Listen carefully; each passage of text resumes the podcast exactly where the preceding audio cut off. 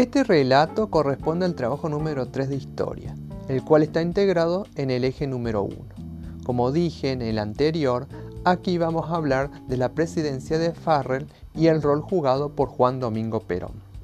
En febrero de 1944, Ramírez fue reemplazado por el general Edelmiro Farrell. Poco antes, a fines del 43, Perón había sido nombrado director del Departamento Nacional de Trabajo, convertido luego en Secretaría de Trabajo y Previsión. Desde allí intervino los gremios socialistas y comunistas y se acercó a, a los de tendencias sindicalistas. Además, sancionó la ley de asociaciones profesionales que permitía la creación de un sindicato único por ramas de actividad, por ejemplo, el sindicato de los gráficos. También impulsó numerosas medidas sociales como la indemnización por despido y por accidente laboral, el aguinaldo y las vacaciones pagas. Asimismo, se sancionó el estatuto del peón rural, se aumentaron los salarios mínimos y se congelaron los alquileres. Con estas medidas, Perón logró el apoyo de la clase obrera y de importantes dirigentes sindicales.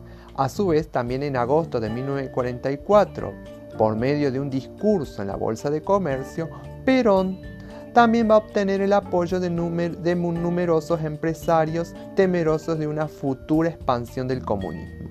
El hecho de que fuera nombrado vicepresidente y retuviera además los cargos anteriores contribuyó para que se transformara en julio de 1945 en el hombre fuerte del gobierno del Grupo de Oficiales Unidos GO.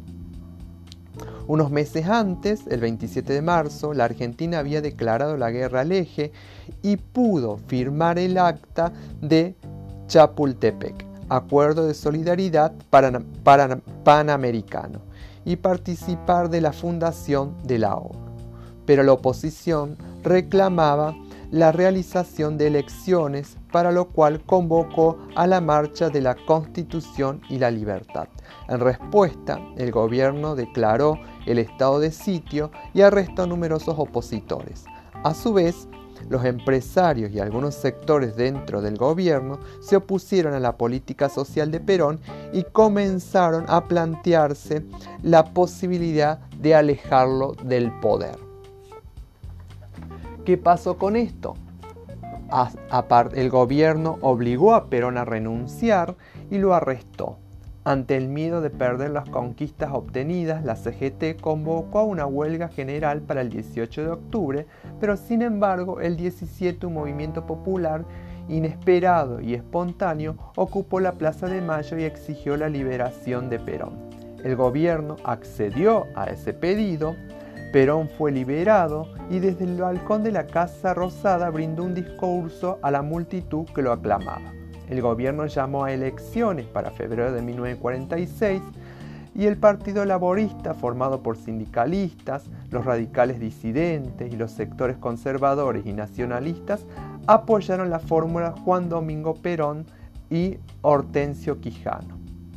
La mayoría de los partidos de la oposición se agruparon en la Unión Democrática, cuyo lema fue por la libertad contra el fascismo. Como el entonces embajador de los Estados Unidos, Braden, hizo pública su adhesión a la Unión Democrática, Perón se pronunció en defensa de la soberanía nacional acuñando la consigna Braden o Perón. Y el 24 de febrero de 1946 gana la fórmula Perón-Quijano. ¿Qué pasa? Bueno, a partir ya de haber ganado en sus primeras elecciones, vamos a ver un poquito en relación a lo que acontece en su primer gobierno. Una vez en la presidencia, Perón profundizó las reformas sociales y disolvió la coalición con la que había ganado, organizando en el 1947 el Partido Único de la Revolución Nacional, luego llamado Partido Peronista. Durante los primeros años de gobierno se centró en las bases de la doctrina peronista, cuyos principios fueron la justicia social, la independencia económica y la soberanía política. Entre el 47 y el 49 se mejoró la asistencia a los jubilados y se crearon centros asistenciales y de, y de recreación. Y ya en septiembre de 1947 se sancionó la ley del voto femenino. Pero la relación del gobierno con los opositores, que lo identificaban como nazifascista, no fue fácil. Como se consideraba ilegítima toda oposición, el gobierno renovó la Corte Suprema, obligó a los profesores universitarios disidentes a que renunciaran, las provincias contrarias al régimen fueron intervenidas y la censura imperó en los medios de comunicación. Los políticos opositores fueron perseguidos y algunos de ellos hasta encarcelados. A la vez, el gobierno afianzó su vínculo con la Iglesia, convirtiendo en ley el decreto de enseñanza religiosa en las escuelas y con las Fuerzas Armadas a las cuales les otorgó privilegios y mejoras. Ahora bien, desde la política exterior, Perón estableció la tercera posición, sosteniendo que para nosotros, los justicialistas, el mundo se, divide hoy en capitalistas y comunistas en pugna. Y entonces dice, nosotros no somos ni lo uno ni lo otro. Pretendemos ideológicamente estar fuera de ese conflicto de intereses mundiales. Así, la tercera posición fue entendida como la superación de los antagonismos capitalistas y comunistas. El proceso de reforma de la Constitución se inició en enero del 49, con el objeto, según decía de adaptarla a los nuevos tiempos e introducir en ella los nuevos derechos sociales y las nuevas funciones del Estado. Pero el objetivo central de la reforma era habilitar la reelección presidencial que estaba vedada por la Constitución de 1853, que quedó finalmente sancionada en el artículo 78. A su vez, en el artículo 82 se estableció la elección directa del, Ejecutivo y en, el y artículo 37 se introdujeron los derechos del trabajador, de la familia, de la ancianidad y de la educación y la cultura. Durante este periodo va, también va a tener una gran relevancia ¿sí? y un protagonismo Eva Duarte. Eva se casó con Perón y hasta su muerte en 1952 cumplió una función política y social como nexo entre el líder y el pueblo. Sus mayores esfuerzos los dirigió a la ayuda social a través de la fundación que llevaba su mismo nombre, Eva Perón, que, creada en 1948, se dedicó a la asistencia en barrios humildes, fundó comedores escolares, se ocupó de la educación, promovió el deporte, realizó donaciones a hospitales, construyó viviendas y policlínicos y organizó la entrega de artículos de primera necesidad. La creación de, también del Partido Peronista Femenino en julio de 1949 consolidó el poder de Evita. Sin embargo, a medida que crecía su popularidad, también lo hacían las críticas. En 1951, la CGT la propuso como candidata a vicepresidenta, pero Evita no aceptó. La enfermedad que terminaría con su vida y la presión de las Fuerzas Armadas explicarían esta decisión, conocida como renunciamiento histórico. Ahora bien, la segunda presidencia de Perón se va a dar a partir de 1951, donde logra su reelección con una amplia mayoría, pero no obstante esto no enfrentaba una situación sencilla. Existía malestar en las Fuerzas Armadas y en los partidos opositores a raíz de la concentración de poder en manos del presidente. La muerte de Evita había afectado al movimiento peronista y la situación económica no era la ideal ya que el agotamiento de las reservas impedía continuar con el gasto social. Como solución, el gobierno acentuó el proceso de peronización, por el que se intentó imponer la doctrina peronista a la sociedad y tuvo a la educación como su canal principal. Ahora bien, después de haber hablado un poco de cómo transcurrieron los gobiernos de Perón, me voy a centrar en la política económica del peronismo.